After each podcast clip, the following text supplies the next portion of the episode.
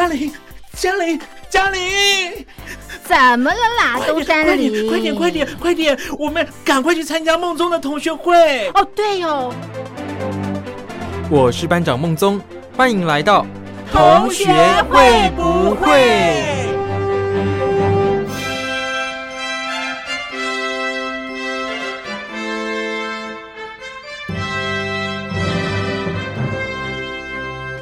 Hello，各位小伙伴，我是苏燕，很高兴又跟大家见面了。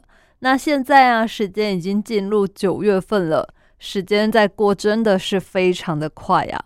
不知不觉呢，一年好像又已经开始进入倒数了，想想也觉得蛮可怕的。希望各位小伙伴啊，也利用这个时间，好好的想一想，今年是不是还有什么事情还没做，想要完成的。可以利用这个最后的时间呢，好好的规划，仔细的思考一下该怎么做才能达到自己的目标哦。另外呢，九月份相当的开心，尤其是家长们，为什么呢？因为九月份就是开学了。没错，虽然因为疫情的关系呀，但是现在呢，台湾还是决定哦，大学生他们九月一号就可以开学了。那很多中小学也是哦。所以呢，家长们都非常的开心，因为毕竟从五月多疫情开始爆发高峰之后啊，学生们很多就是有提早放暑假的状况。想想从五六七八到现在九月份嘛，已经在家家面面相觑三四个月过去了嘛，难免有时候会觉得有一点挫折吧，因为照顾小孩其实蛮累的。那如果你的小孩是比较大一点，可能是高中生或是大学生，他们会自己找消遣，应该就还好。只是有时候，呃，难免嘛，就是青春期的少年们就是会有叛逆期。那在家太久呢，也有可能会跟爸妈产生一些冲突之类的啦。所以我觉得有时候好像保持距离也是一个蛮好的方法。俗话说啦，距离就会产生美感。我觉得，嗯，好像有一点似乎这种道理吧。毕竟啊，你每天相处在一起，同在一个屋檐下，那又是长时间二十四小时，天天看到对方。当然，除了睡觉闭上眼睛之外嘛，每天的生活在一起，总是难免会有一些小摩擦。那可能日积月累，就会更容易心生厌烦。我觉得啦，像是很小的这种，比方说挤牙膏这种小事，好了，可能呢，有些人喜欢从尾巴开始挤，那有些人就是拿起来，他也不管三七二十一，他就直接压到哪里就是哪里，反正快没了，我再把它从后面慢慢挤过来就好嘛。可是呢，通常习惯从后面挤的人就会看不下去这种状况，他就会觉得。你为什么不能好好从后面挤呢？你这样子啊，从中间一挤，不就把那个牙膏又让它跑到后面去了吗？那我前面辛辛苦苦把它挤过来是嗯为了什么？或者是他就会觉得这样牙膏呢，就是凹凹凸凸的，很丑不美观，他的强迫症可能会发作。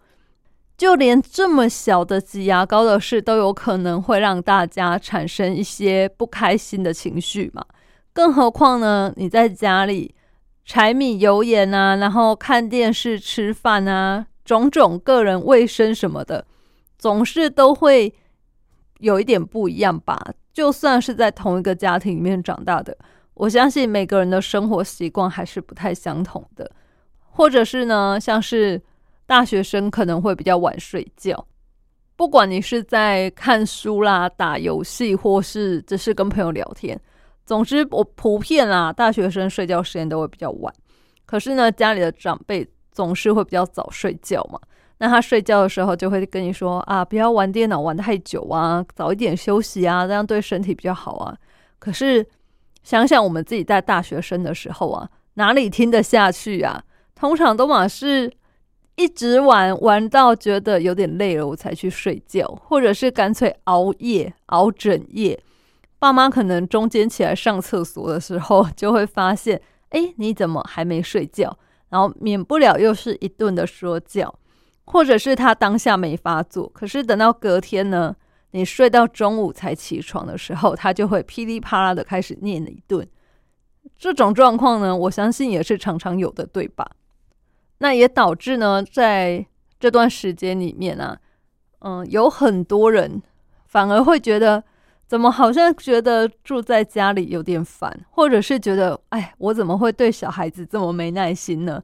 不要怀疑，我觉得这都很正常，尤其是面对现在疫情的高压嘛，大家可能心里面就是会有一点点的不安全感，那可能这种不安全感又会助长你的这个。不满的情绪，或者是会让你的整个人的状态比较没有那么好啦。所以呢，现在开学了，我觉得不管是对于父母来说，还是小孩子来说，其实双方都是一种解脱，应该是这么说吧。大家呢，就是可以回归之前比较正常的生活，然后呢，不用那么长时间的一直在家里见面，我觉得也是个好事啊。而且呢，学生应该很开心吧？因为毕竟啊，隔了那么久都不能够出去玩，那也不太能够跟同学见面嘛。可是呢，开学了，这些事情都可以继续的恢复。当然不是说跟同学约去外面玩啊或什么的，可是至少呢，你去上课可以遇到不一样的人嘛，不是只有在家里面跟家人这样少数几个人相处在一起。我觉得这个心情上，或是对于个人情绪的抒发，可能都是比较正面的一个影响。不过呢，我知道有些人他会有一些担心，因为毕竟现在学生族群打疫苗的状况没有这么普遍。虽然现在台湾就是因为郭董的努力嘛，现在 BNT 疫苗要进来了，那目前呢也是规划说要让这些学生族群先打。但是我想啊，这个施打的速度可能没这么快，所以可能短时间内不会说学生每个人都是已经打完疫苗了。所以呢，老话一句，个人防护还是要做好的，千万不能够掉以轻心了。因为接下来就是中秋连假，我也不希望看到就是疫情又恶化，然后我们又再度变成三级警戒的状态。这样子呢，对大家的生活都会有很大影响，所以还是希望大家好好做好防护，才不会说九月初哦，我们开学了，好开心，结果大家去学校互相感染，然后中秋连假大家又返乡，继续带回给家乡里的人，这样子的话就不是很好了。所以呢，希望大家都能够赶快的打到疫苗，不管有没有打到疫苗呢，都一样要多消毒、多洗手。好的，那再来呢？刚刚说到打疫苗嘛，我最近看新闻啊，发现国外就是日本啊，有女生她因为打了这个疫苗之后呢，发生了严重落发的情况。这个日本的女生啊，她是打莫德纳疫苗，那她打莫德纳疫苗之后啊，打完第一剂，她就陆陆续续开始出现一些有点像圆形秃的落发。但是原本以为只是小小的还好嘛，可是后来呢，这些小圈圈越来越多，越来越多，到后面几乎就演变成大面积的掉发。从他开始施打疫苗到他后面几乎全秃，其实才不过短短三周的时间而已哦。可是呢，尽管掉发的情况这么严重啊，他还是决定他要接种第二剂疫苗。因为他说啊，虽然呢发生了掉头发的状况，可是如果已经掉了头发，然后我对这个新冠肺炎的抗体还不完全的话，那我打第一剂不就等于白费了吗？于是呢，他还是决定哦要打第二剂。那施打第二剂之后，他现在干脆把剩下的头发都剃光，然后戴假发出门。我觉得哇，真的很有勇气。尤其是女生，因为她才二十八岁而已，真的就是很难想象诶。当然，我也不是说打莫德纳疫苗就会掉发，因为目前有这个状况的人呢是少数，而且日本除了他之外啊，还有三个人是打了辉瑞 BNT 疫苗之后也出现这种脱发的案例。那专家是说啊。会产生这种状况啊，比较有可能就是自体的免疫相关疾病攻击的啦。也就是说，你可能是打了疫苗之后啊，让你的免疫系统的相关疾病反而是更加恶化了，或者是它就是引起你身体的免疫系统暴走的状况，所以呢才会有这种状况了。但是我觉得，如果是我的话，我会觉得很难过。诶，虽然说，当然是为了防止我们失去生命嘛。因为现在最严重的状况就是可能会死掉嘛，所以呢，打疫苗当然是必须要打的。可是如果在打疫苗之前你就知道它的副作用是会掉头发了，那这样子你还会打吗？不知道各位小伙伴们觉得怎么样哦？因为我自己的话，真的会犹豫非常的久，毕竟我也是个女生嘛。如果这样子掉发，然后最后必须戴假发。也真的是蛮为难的，耶。可能我就会找找有没有什么疫苗是目前还没有发生过有这种状况的吧。虽然这个几率真的很小，可是难免还是会担心，是吧？就像现在台湾有很多长辈，他们就是不愿意去打 A Z 疫苗，或者是不愿意打高端疫苗。主要也是他们看到其他报道，就是说可能打 A Z 疫苗会让他们的血栓问题变严重，那也有可能会丧命，或者是说有其他的考量嘛。我相信大家都有自己的考量，所以才会决定说，哦，我可能比较想要打哪一个疫苗之类的。可是呢，因为我看国外也有些人是打胶生疫苗，那现在胶生疫苗台湾是。没有进口啦，不能打这样。那为什么他们会选择打胶生疫苗呢？因为胶生疫苗说只要打一剂就好了，它的防护力呢跟其他疫苗打两剂其实相较之下是差不多的。所以有些人他会选择说我打胶生疫苗就好。每个人都有自己的考量，这当然无可厚非。可是呢，如果你今天是在这个生命抉择之下。到底你会不会选择打疫苗呢？我觉得也是一个很有趣的议题啦。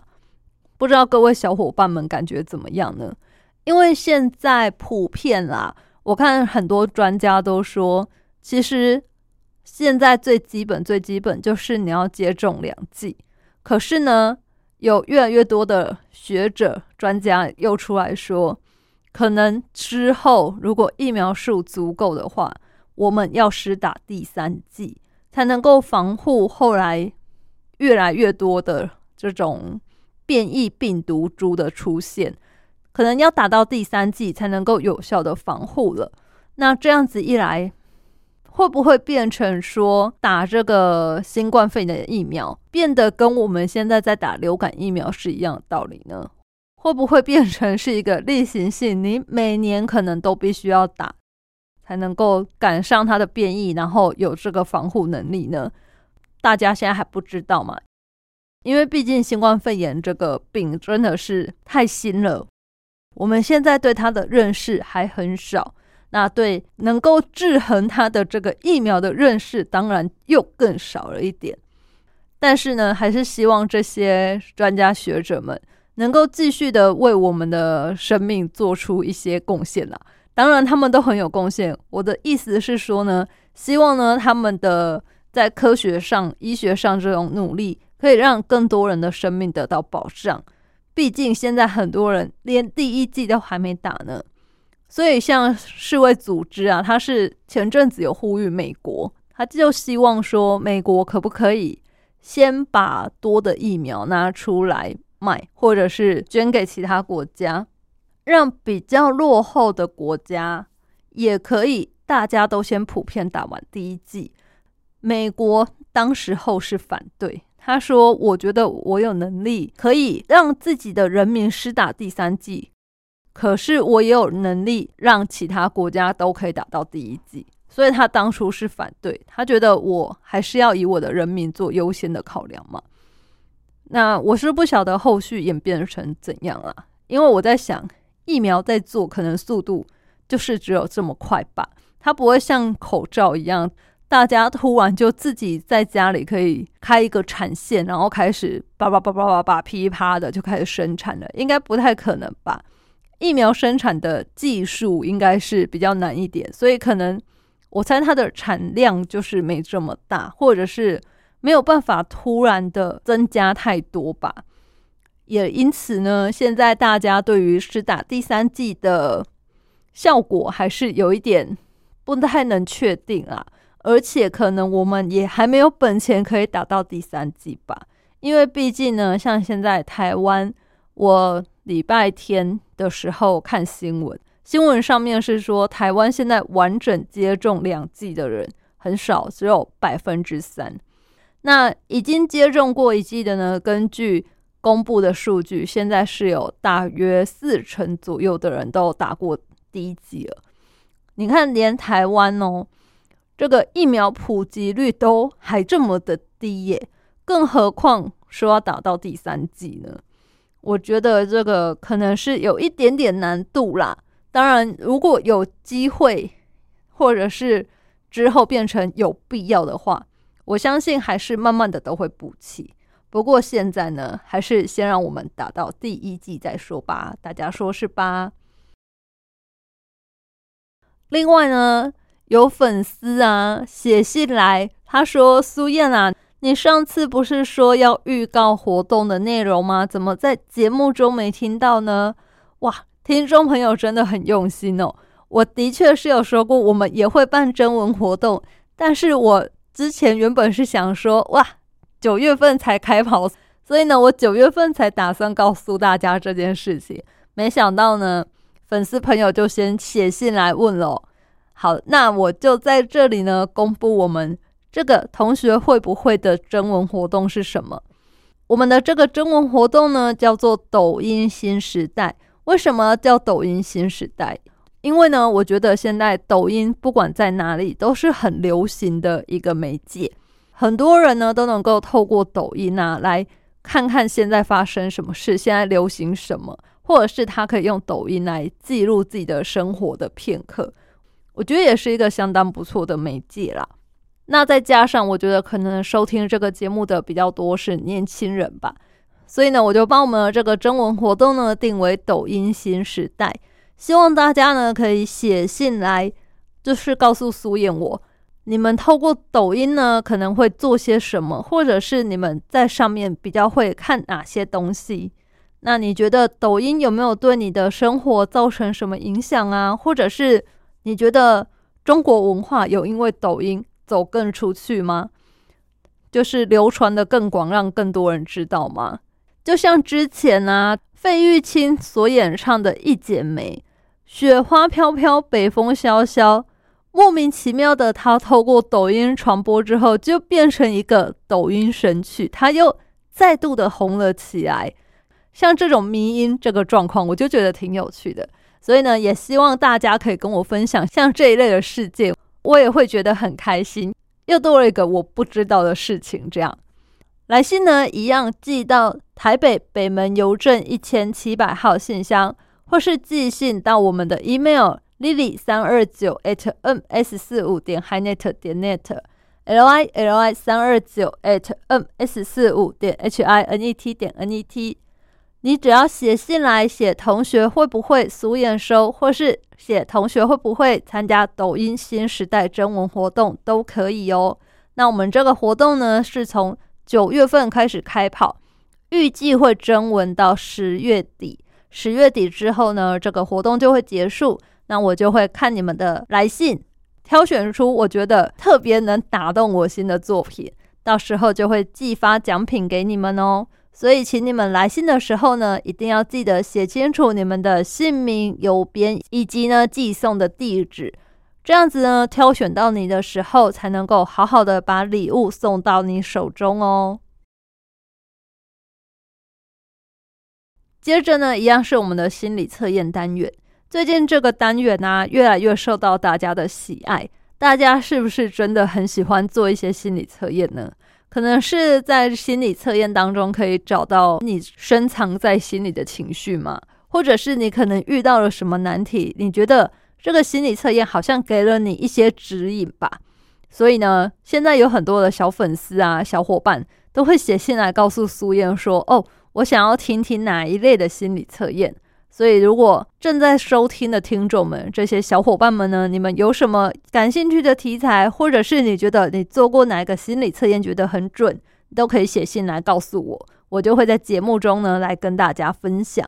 那么今天的心理测验呢，非常的符合大家疫情期间所遇到的事情。为什么呢？因为疫情期间不能内用，我们吃饭呢都是外带，或者是呢，其实有时候只是懒得开火。我们就会去外面买东西来吃嘛。今天的心理测验就是说，你懒得开火，想要吃外带美食的时候，你会选择哪一种餐盒呢？那你会选择餐盒呢，就代表了你的贤惠指数。懒得开火的时候呢，你会选择买哪一种餐盒呢？A. 人气日式便当，B. 超大鸡腿便当，C. 澎湃的火锅组合。第一，健康的舒食便当，想好了吗，各位小伙伴？不想开火去外面买东西吃，买餐盒，你会想买哪一种呢？如果选择 A 人气日式便当的话，你的贤惠指数呢有七十分哦。你呀是生活智慧王，你认为的成功人生就是把家人跟自己都打理好。但是啊，你的生活目标可不是仅仅止于此而已啊！单纯的当个家庭主妇或家庭主夫，对你来说未免也太无聊了吧？所以呢，你会希望也要有自己的事业。你是一个可以把自我跟家庭都兼顾的很好的人哦。再来呢，选择 B 超大鸡腿便当，懒得开火，这种买了可以立刻带走。快速吃又有饱足感的大鸡腿便当，选择这种便当的你，你的贤惠指数呢只有三十分。原因在于你是一个讲求效率的人，你有很强的工作能力，所以啊，对于这种日复一日可能没办法累积成就感的家事，你可以说是一点兴趣也没有啊。不过呢，奉劝你，贤惠也是可以学习的。虽然呢，你在外面拥有一片天，可是也千万不要放弃自己的潜能，才不会遭到另一半的嫌弃哦。再来呢，选择 C 澎湃火锅组合的你，你呢贤惠指数是五十分。你对于做家事呢，可能真的没什么天分，也有可能是真的什么都不会。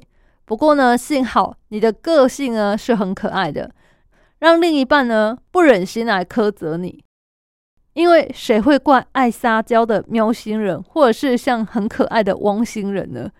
你就像小宠物一样，生来就是要让人疼的。所以呢，就放心的继续做自己吧。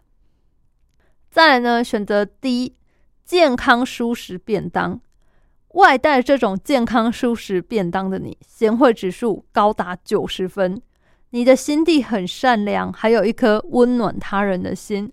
总是会把家人的需求呢放在第一位，并且把家里的里里外外打点的妥妥当当，让另一半毫无后顾之忧啦。不管是谁娶了你，或是嫁给你，一定是前辈子有扶老太太过马路，烧了超多好香，才能够跟你在一起哦。今天的心理测验呢，就是由这种外带的美食啊来测你的贤惠指数，大家觉得准吗？我觉得这个可能是有一点争议，因为如果你在做心理测验的当下肚子很饿，那当然你会选超大鸡腿便当或是澎湃火锅组合啊，或者是你可能今天想要来点健康的，你就会选健康舒适便当啊，对吧？所以呢，我是觉得这个心理测验比较可能没那么准确，但我觉得呢也是挺有趣的，所以就来跟大家分享一下喽。